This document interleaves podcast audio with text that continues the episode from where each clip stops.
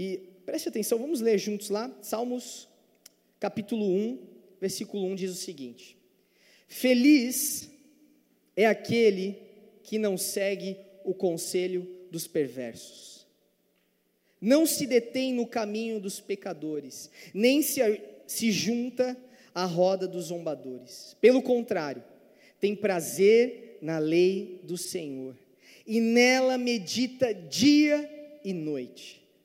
Ele é colocado à beira de um rio como uma árvore plantada, que dá seu fruto no tempo certo, suas folhas nunca murcham, e ele prospera em tudo que faz. O mesmo não acontece com os perversos.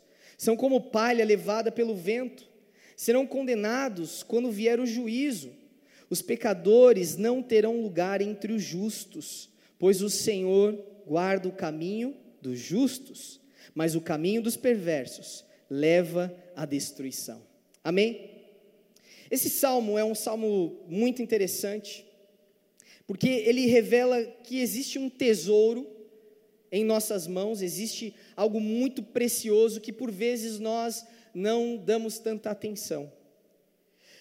Sabe, a palavra de Deus, a Bíblia, ela é revelada e ela mesmo se coloca como algo superior a tudo que nós podemos ter nesse mundo para conhecermos a Deus. Ela se revela como a própria palavra de Deus. Só que por vezes nós tratamos a Bíblia, nós tratamos a palavra com desprezo ou muitas vezes como um amuleto. Quantas vezes nós já entramos em algum lugar e vemos lá nesse lugar uma Bíblia aberta como uma forma de decoração, como uma forma de uma crença, uma mística de que aquela Bíblia aberta num determinado salmo vai criar um campo magnético espiritual de defesa, de, de proteção, e todo mal olhado ou todo espírito ruim vai, de alguma forma, ser espantado por causa desse campo magnético. E talvez as pessoas tenham essa crença, esse entendimento. E isso exatamente, ter esse entendimento, essa visão da palavra de Deus, é o que nos enfraquece quando o assunto é conhecer mais de Deus, quando o assunto é viver de fato a vontade perfeita, boa e agradável de Deus.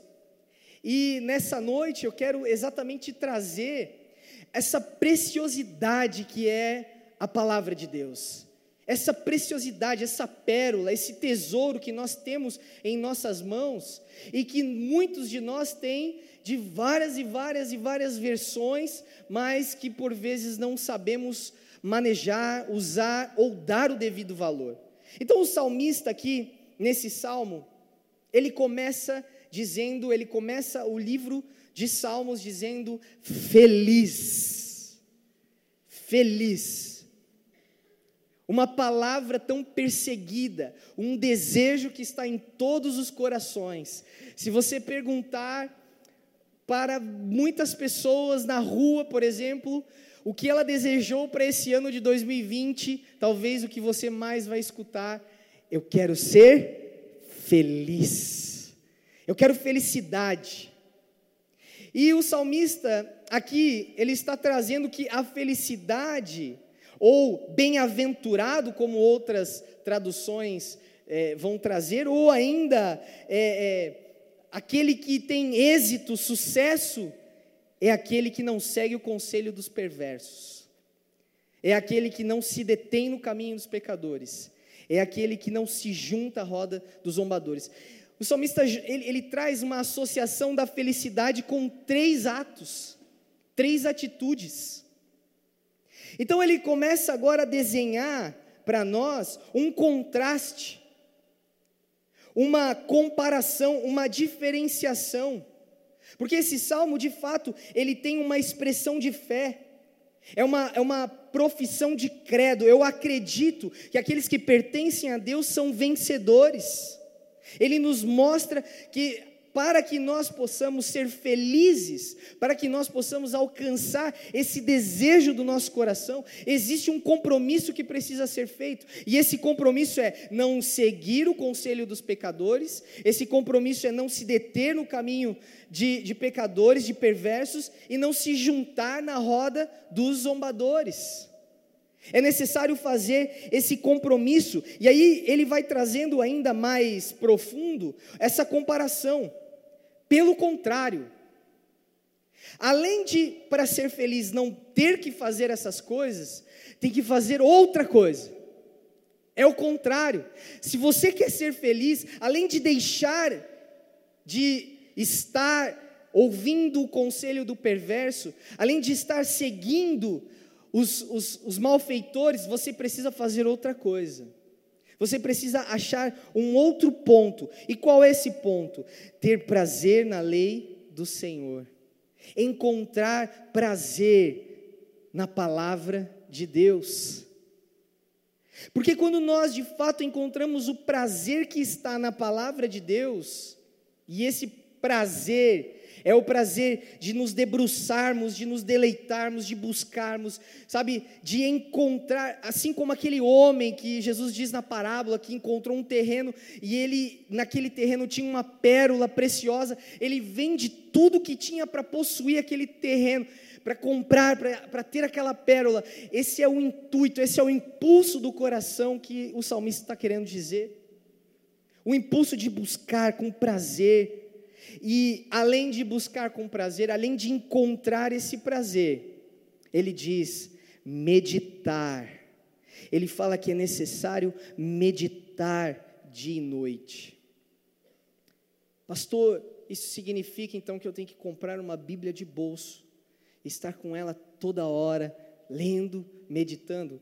Você não é proibido de fazer isso. Se você sente vontade de fazer isso, fique à vontade. Mas quando o salmista diz dia e noite, ele está dizendo que recorrentemente vai a essa fonte, constantemente está indo beber dessa água, constantemente está indo comer desse alimento, constantemente está indo se deleitar, buscando as palavras escritas nesse livro.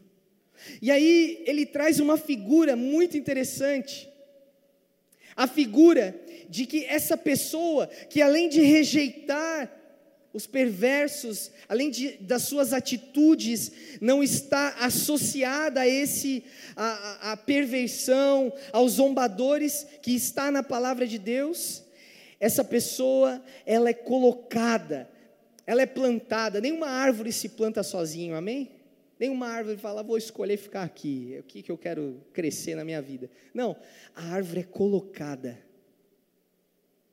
E Davi aqui ele está dizendo que Deus, a partir do momento em que nós estamos inclinados com o nosso coração, se deleitando na Sua palavra, inclinados em meditar dia e noite nessa palavra, essa atitude, esse nosso coração sedento, nos faz ser colocados ao lado de um rio de águas correntes, onde a água é abundante, onde a água é constante, é um rio de águas vivas. E ali aquela árvore, ela se deleita naquelas águas. E por causa desse deleite, por causa dessa busca, por causa dessa irrigação, ela dá fruto no tempo certo, ela tem as suas folhas que nunca murcham, ela prospera em tudo que faz. Olha que coisa maravilhosa. Somos colocados por Deus nessa água viva.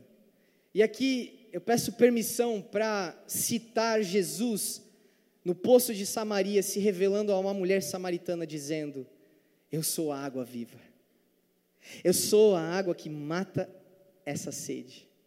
A palavra, João diz que Jesus é a palavra, o Verbo, dizendo e se revelando àquela mulher: Eu sou água viva, eu não sou água parada, eu sou água viva, água corrente, que alimenta o sedento, que mata a sede. E sabe, por vezes, quando nós percebemos essa preciosidade, esse entendimento, nós negligenciamos aquilo que está no, colocado aqui como um ponto central dessa comparação. Porque o salmista, ele continua dizendo que o mesmo não acontece com os perversos. O mesmo não acontece com aqueles que ignoram a Deus. O mesmo não acontece com aqueles que não dão ouvidos para a sabedoria de Deus.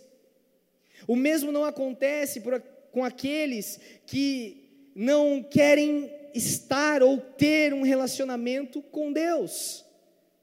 Porque esses são como palha levada pelo vento, eles vão de um lado para o outro. Soprou um vento de doutrina aqui, eles estão indo. Soprou um positivismo, good vibe aqui, opa, estamos indo. Soprou, apareceu uma moda dizendo que o universo, se você pensar e fazer pensamento positivo, o universo todo vai trabalhar e conspirar para que aquilo aconteça. Apareceu esse segredo, ele vai junto, e ele é como palha, né? Bate um vento de doutrina aqui, ele vai para um lado, bate um vento de doutrina aqui, ele vai para o outro. Ou seja, por quê? Porque ele não está firmado em uma meditação dia e noite naquilo que é a verdade. Porque o seu coração não está ancorado na palavra da verdade. A sua, a, o, o seu entendimento, o seu prazer está nas coisas passageiras desse mundo. E é por isso que essa pessoa, esse que Davi está colocando aqui, esse perverso, é levado como palha, é levado como vento. E ele diz que o final desses é um final triste, é um final que tem, não é um, um final feliz, é um final de condenação. Por isso que esse salmo é um salmo de comparação, é um salmo que está fazendo o, qual é o fim de, da postura de um grupo de pessoas e qual é o fim de outro grupo. Como que vai ser o desfecho, ou como que é a vida daqueles que colocam o seu prazer na lei do Senhor e qual, e qual é aqueles que não colocam o seu coração na lei do Senhor. Por isso, nós precisamos entender que existe um tesouro nas nossas mãos, que se chama a palavra de Deus. Lá em Oséias, o profeta diz: O meu povo foi destruído. Por quê? Por falta de conhecimento. O meu povo foi, sabe, destruído. Ele, ele padeceu. Algumas traduções traz padece. O povo padece e de fato, nós, quando nós não temos o conhecimento da palavra de Deus, quando nós não sabemos o que de fato é a vontade de Deus, nós padecemos, nós ruímos. Por quê? Porque não conhecemos a palavra da verdade, a direção, a boa vontade de Deus. Então, o que eu quero com esse texto trazer ao teu coração é meditar na palavra é algo imprescindível para aqueles que amam a Deus. Estar mergulhado nesse livro sagrado, estar mergulhado com o seu coração sedento por essas palavras, traz a nós o benefício de sermos como uma árvore plantada à beira de um rio, que dá fruto no tempo certo, que as suas folhas não murcham, que ainda em tempos de crise encontram sustento nas palavras de Jesus. Encontram sustento, encontram a presença, encontram comunhão, encontram o próprio Deus se revelando através da palavra. E aqui nós temos que salientar que a palavra que Davi usa é medita. Porque de fato não é suficiente nós lermos a palavra, é necessário que nós meditemos. E esse é essa é a disciplina espiritual que eu quero trazer para você nessa noite. A meditação na palavra. Meditar na palavra. O que seria meditar na palavra? Hoje nós temos uma confusão é, filosófica, de entendimento sobre o que é meditação. A meditação, por exemplo, oriental, que é muito difundida, não tem nada a ver com a meditação que Davi está falando aqui. A meditação cristã não tem a ver com qualquer outro tipo de meditação que possa ser inventada. Porque a meditação cristã, ela é baseada na instrução do que a palavra diz que é meditar. E por isso que nós precisamos compreender o que de fato é meditação, para então nós praticarmos essa disciplina espiritual. Para aí então nós podemos ter o benefício de meditar dia e noite na lei do Senhor, na palavra do Senhor. Então, a meditação oriental, só para fazer uma comparação aqui, ela tem por objetivo esvaziar a mente. Basicamente é isso, esvaziar a mente. E a meditação cristã, a meditação na palavra, ela tem o objetivo de nos encher a mente com a verdade da palavra. Nos encharcarmos da palavra, ao ponto de que se te furarem com uma faca, escorra a palavra de Deus. De você estar tá tão encharcado da verdade, de que até ao ponto de que nenhum vento de doutrina possa te enganar. E eu quero colocar aqui um, uma analogia que eu acho, acho tão interessante, que cabe muito bem aqui. Uma vez eu conversei com alguém que trabalhava no Banco do Brasil e o assunto era falsa, é, notas falsas e notas verdadeiras. E a pessoa, o caixa que estava é, me explicando, ele falou: olha, o Banco do Brasil ele dá um curso para o caixa. Eu não sei se ainda é assim, mas ele disse que um tempo foi que eles ensinavam tudo sobre a nota verdadeira. Eles ensinavam cada detalhe da nota verdadeira. Porque a teoria era que se alguém conhece uma nota verdadeira, vai saber identificar rapidamente uma nota falsa. E eu acho fantástica essa analogia, é muito verdadeira, porque de fato a meditação cristã tem esse objetivo, de nós estarmos tão encharcados e tão ancorados, tão cheios da verdade, de que quando apareça uma mentira você já sinta o cheiro, não, isso aí não tem nada a ver com Jesus. Porque de fato os discípulos eram muito enganados, e naquele tempo o próprio Jesus já estava muito atento com relação a isso. O próprio Jesus em um momento diz: Quem o povo está dizendo que eu sou? Quem eles dizem que eu sou? E aí os discípulos falam: Olha, Jesus, alguns estão dizendo que tu é Elias, outros dizendo que tu é um profeta, outros estão dizendo que tu é um maluco aí que apareceu. E Jesus, e vocês? Quem vocês dizem que eu sou? Que pergunta forte, que pergunta pesada. Jesus estava tentando identificar nos discípulos se aquela convivência com o próprio Deus, a expressão exata de Deus, estava surtindo efeito na vida deles ao ponto de eles reconhecerem de fato que Jesus era o Filho de Deus. E quando vierem alguém falar, esse aí é só mais um endemoniado, que Jesus era chamado de endemoniado, beberrão, comilão, endemoniado e eles não abandonarem Jesus por falsas doutrinas, não abandonarem Jesus por mentiras.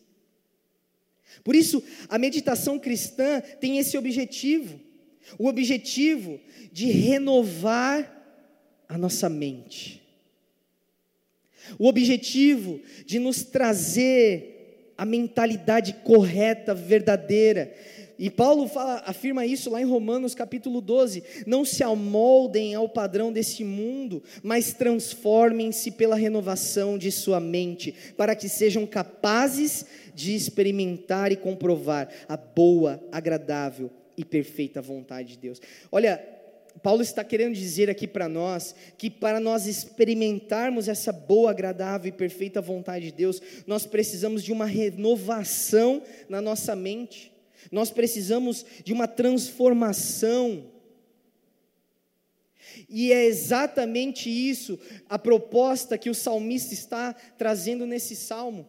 Ele diz que, olha, você precisa mudar uma postura, você precisa mudar uma atitude. Que atitude? atitude de seguir o conselho dos perversos, a postura de se deter no caminho dos pecadores, o ato de se juntar na roda, na roda dos zombadores. Mas como que essas atitudes são combatidas? De que fato eu deixo de lado essas atitudes? Como que eu não pratico essas coisas? Através de uma renovação de mente. Através de uma renovação de mentalidade, através de uma transformação que não é um adestramento, uma transformação que não é um, ai eu não posso, ai eu não posso isso, ai eu não posso aquilo, ai eu... não. Uma transformação que acontece na mente e no coração. Uma transformação que acontece quando nós buscamos de fato, quando nós mergulhamos de, com prazer e meditamos na palavra de Deus, na verdade, que nos transforma, que nos liberta. Porém, a meditação na palavra, ela exige de nós tempo e dedicação. Não é possível meditar na palavra de Deus às pressas. Não é possível meditar na palavra de Deus sem entregar de fato o coração. Porque meditar na palavra não é ler uma porção de versículos. Pastor, mas você não sabe. Você não conhece minha vida, pastor. Você fala isso porque você não sabe qual é a minha rotina. Eu tenho uma vida louca. Eu corro da hora que eu acordo, a hora que eu me deito, é uma correria frenética. Eu tenho muitos, muitas tarefas, muitos afazeres, muitas coisas. E aí eu apelo ao seu coração o exemplo de Jesus, que também tinha essa agenda frenética de curar as pessoas, de pregar a palavra, de viajar, de né, expulsar demônios mas ainda assim tirava um tempo a sós de meditação na palavra, em oração. E eu me lembro muito bem conselho do apóstolo Paulo aos Filipenses dizendo que a nossa postura deve ser essa mesma, de que nós precisamos dar atenção à meditação na palavra, como Jesus dava. De que se você está fazendo tudo menos meditar na palavra, eu sinto dizer para você, mas você está fazendo um monte de coisas que Deus não pediu para você fazer. Coisas que não são eternas. Então, a meditação ela precisa ser algo genuíno do nosso coração, verdadeiro, profundo, com um prazer na lei do Senhor. Mas como que é a meditação segundo a palavra, segundo as escrituras sagradas? Meditação é a capacidade de ouvir a voz de Deus e obedecer a sua palavra.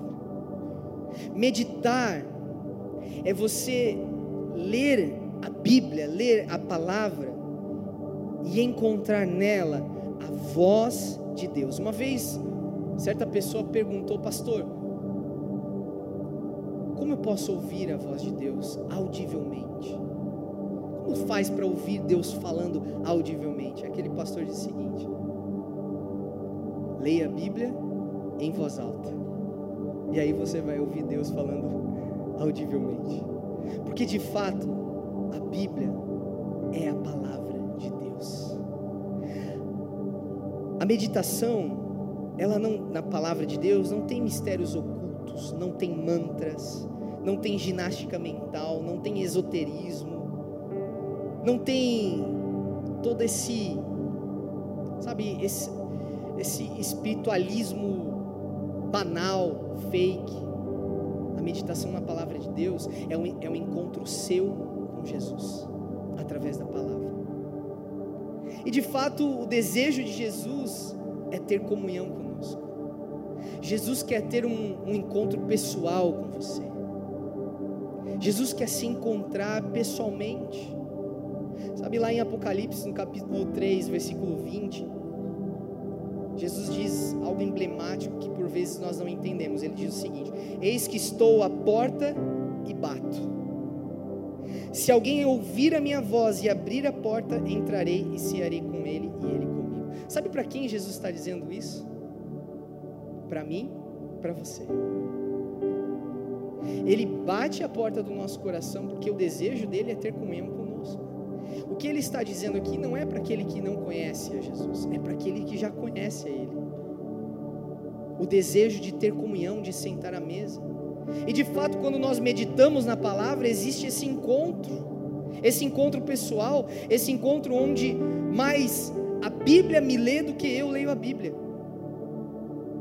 E essa é a verdadeira meditação, de que quando eu me encontro com as Escrituras Sagradas, ela me lê e me aponta o caminho. Que caminho, pastor? O caminho da vontade de Deus. Quando eu medito, eu ouço a voz de Deus. Quando eu ouço a voz de Deus, eu ouço a voz do bom pastor. E Jesus já disse que a ovelha ouve a voz do seu pastor. O bom pastor. O pastor que te ama, o pastor que nos ama. O pastor que nos quer o bem, o pastor que Jeremias diz que não quer nos fazer dano, nos causar dano, que, que tem planos de nos fazer prosperar. O bom pastor que tem uma vontade para a nossa vida boa, perfeita e agradável. O bom pastor que quer que a palavra seja lâmpadas para os nossos pés, para que nós saibamos onde caminhar. Bom pastor que dá a direção para verdes pastos, para águas tranquilas. Nós ouvimos a voz do bom pastor dizendo: Não tema ainda que você se sinta, ainda que você esteja num vale sombrio de morte, não tenha medo, porque eu estou contigo. E nós ouvimos essa voz do bom pastor quando nós vamos à palavra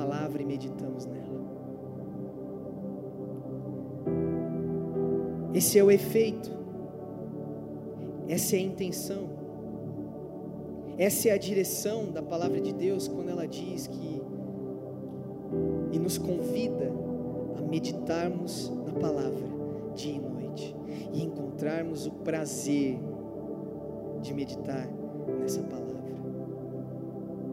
O fato é que nós podemos estar deixando de lado esse aspecto fundamental, primário da vida cristã. Quando nós negligenciamos a meditação, quando nós negligenciamos a palavra de Deus, quando nós queremos ou tentamos viver um cristianismo divorciado da palavra, nós vivemos escassez, nós vivemos sedentos, perdidos. E muitos de nós Talvez não estamos tendo encontros diários com Jesus através da palavra. E a triste realidade é que nós não teremos acesso à vontade de Deus de maneira plena, nós nunca iremos saber a vontade de Deus se nós não buscarmos a Sua palavra, que é a verdade. Fora da Bíblia você não vai encontrar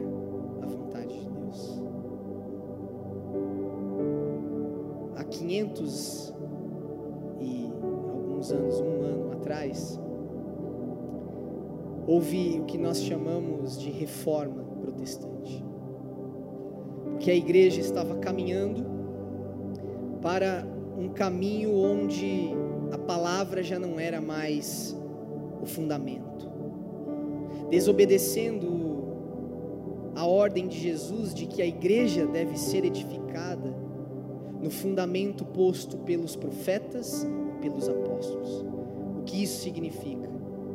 De que nós, como igreja, precisamos caminhar fundamentados no Antigo e no Novo Testamento, nos profetas e nos apóstolos.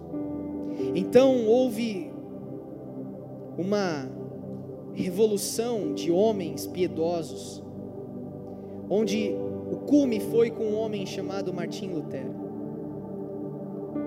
onde ele pregou 95 teses na porta da igreja, conclamando que nós deveríamos voltar para a palavra, que nós deveríamos estar firmados na palavra, de que nós precisamos reconhecer a autoridade máxima na nossa vida, a palavra de Deus. Ela é a autoridade. E lá nesse, nessa revolução foram criados cinco solas. Um deles é sola escritura, sola traduzido como somente. Escritura é a escritura, somente a escritura. Martim Lutero foi pressionado firmemente, fortemente a se retratar. Acusado de heresia, de um herege. Muitos outros antes dele foi queimado na fogueira por estar buscando a autoridade bíblica que norteia a nossa vida. E olha a frase que Martim Lutero disse quando ele foi fortemente pressionado a se retratar. Ele diz o seguinte: A menos que eu esteja convencido pela Escritura Sagrada, eu não posso me retratar pois minha consciência é cativa da palavra de Deus. E agir contra a consciência não é certo nem seguro. Aqui estou, Deus me ajude. Que coisa maravilhosa. Nós encontramos aqui um homem que estava completamente ancorado com a sua consciência na palavra de Deus. Alguém que, diante de autoridades que, que tinham poder para feri-lo ali mesmo, não hesitou em permanecer na Sagrada Escritura, a menos que a Bíblia me convença ao contrário, a menos que a verdade, a menos que a Escritura, que moldou a minha consciência, que moldou minha forma de pensar, que moldou, que me transformou, a menos que ela me convença, eu não me retratarei. Essa deve ser nossa postura como cristão.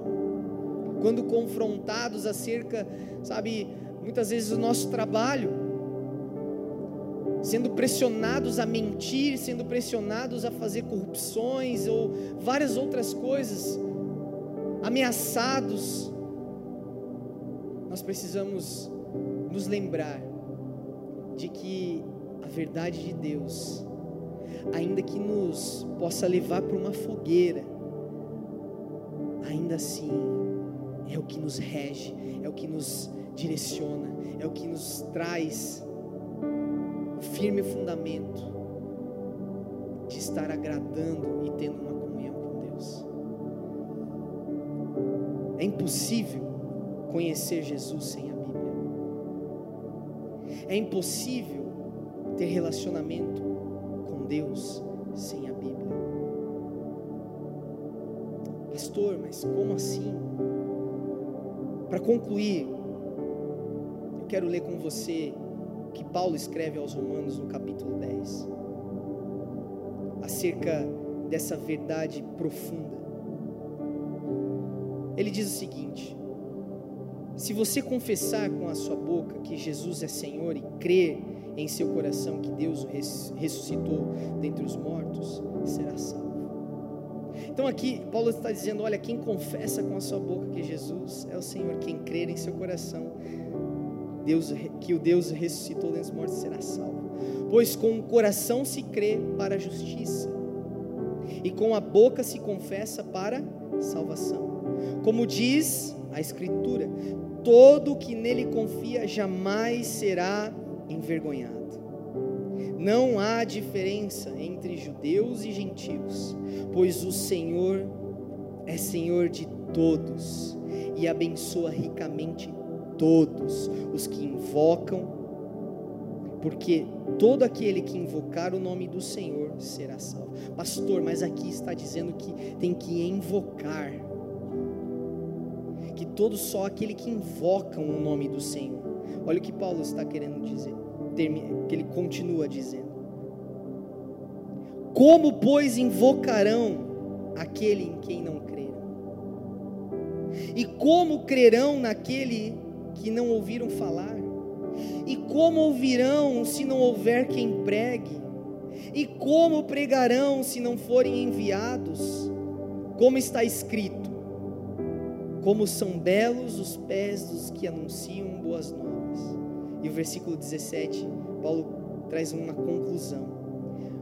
Consequentemente, a fé vem por ouvir a mensagem, e a mensagem é ouvida mediante a palavra de Cristo.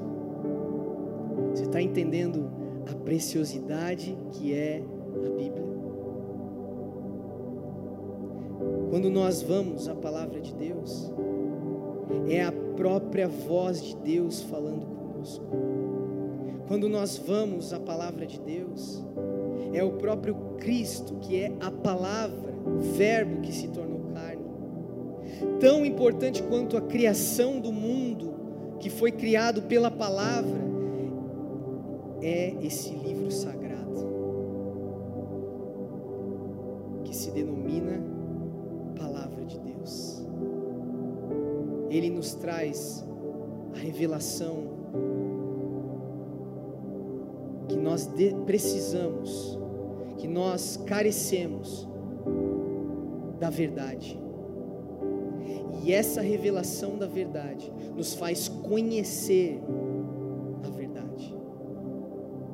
Essa revelação, ela não vem pela simples leitura, ela vem através do Espírito Santo, ela vem através do próprio Autor.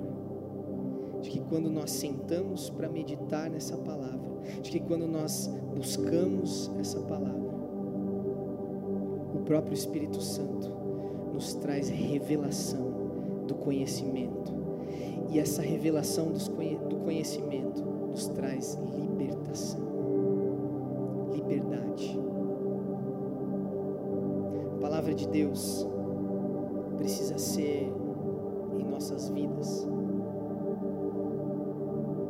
como o ar que nós precisamos, palavra de Deus precisa ser meditada. E na meditação nós encontramos essas riquezas. Na meditação nós somos colocados como uma árvore. Você pode fechar os seus olhos.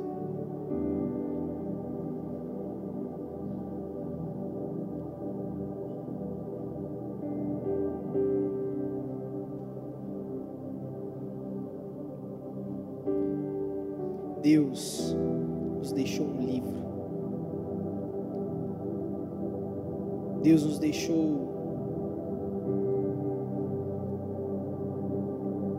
algo precioso para que nós possamos ser conduzidos pela Sua voz. E o cristianismo está baseado em tudo que se encontra escrito nesse livro. Muitas vezes a sua falta de entendimento falta de norte, não saber o que fazer, como agradar a Deus. Talvez você disse já tantas vezes: Eu não ouço a voz de Deus, Deus não fala comigo, eu não sinto a presença de Deus. É pelo fato de talvez você estar negligenciando a Sua palavra. Um, um verdadeiro relacionamento Jesus está totalmente ligado com a Sua palavra. E o que eu quero que você perceba nessa noite, que nós temos um tesouro em nossas mãos,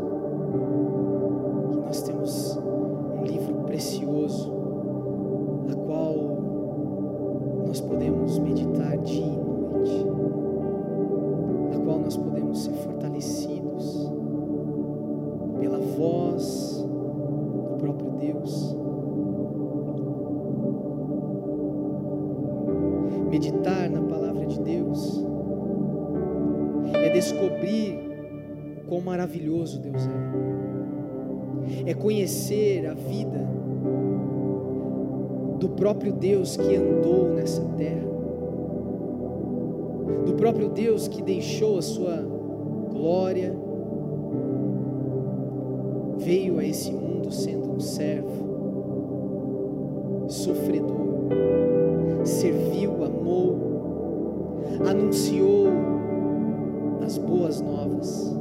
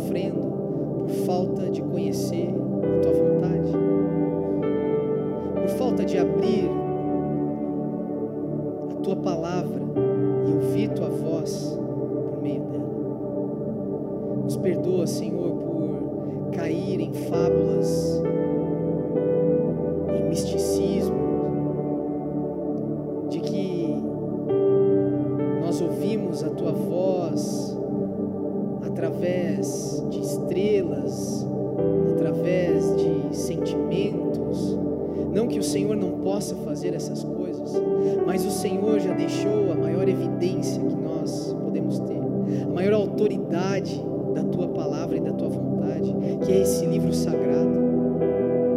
Não permita, Senhor, que nós passamos nossos dias ignorando, padecendo, mas nos dá o prazer de buscar a tua palavra.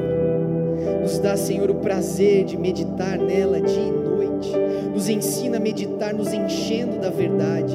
Nos ensina a meditar, Senhor Jesus, nos confrontando, nos enxergando como se a tua palavra mais nos lesse do que nós lêssemos ela. Nos conduz pelo caminho da tua vontade. Nos conduz com a tua palavra como uma lâmpada. Nos permita te conhecer mais através da tua palavra. Nos permita, Senhor, ter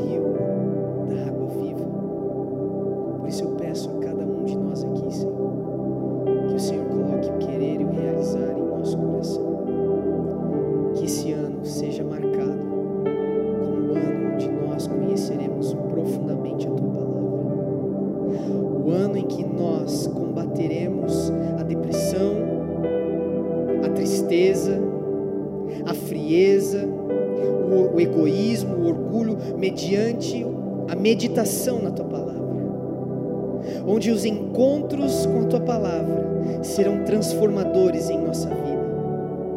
Serão encontros cheios da tua presença, cheios do Espírito Santo. Esse ano será o ano onde a tua igreja buscará a verdade da tua palavra. E assim como Lutero disse, nós não retrocederemos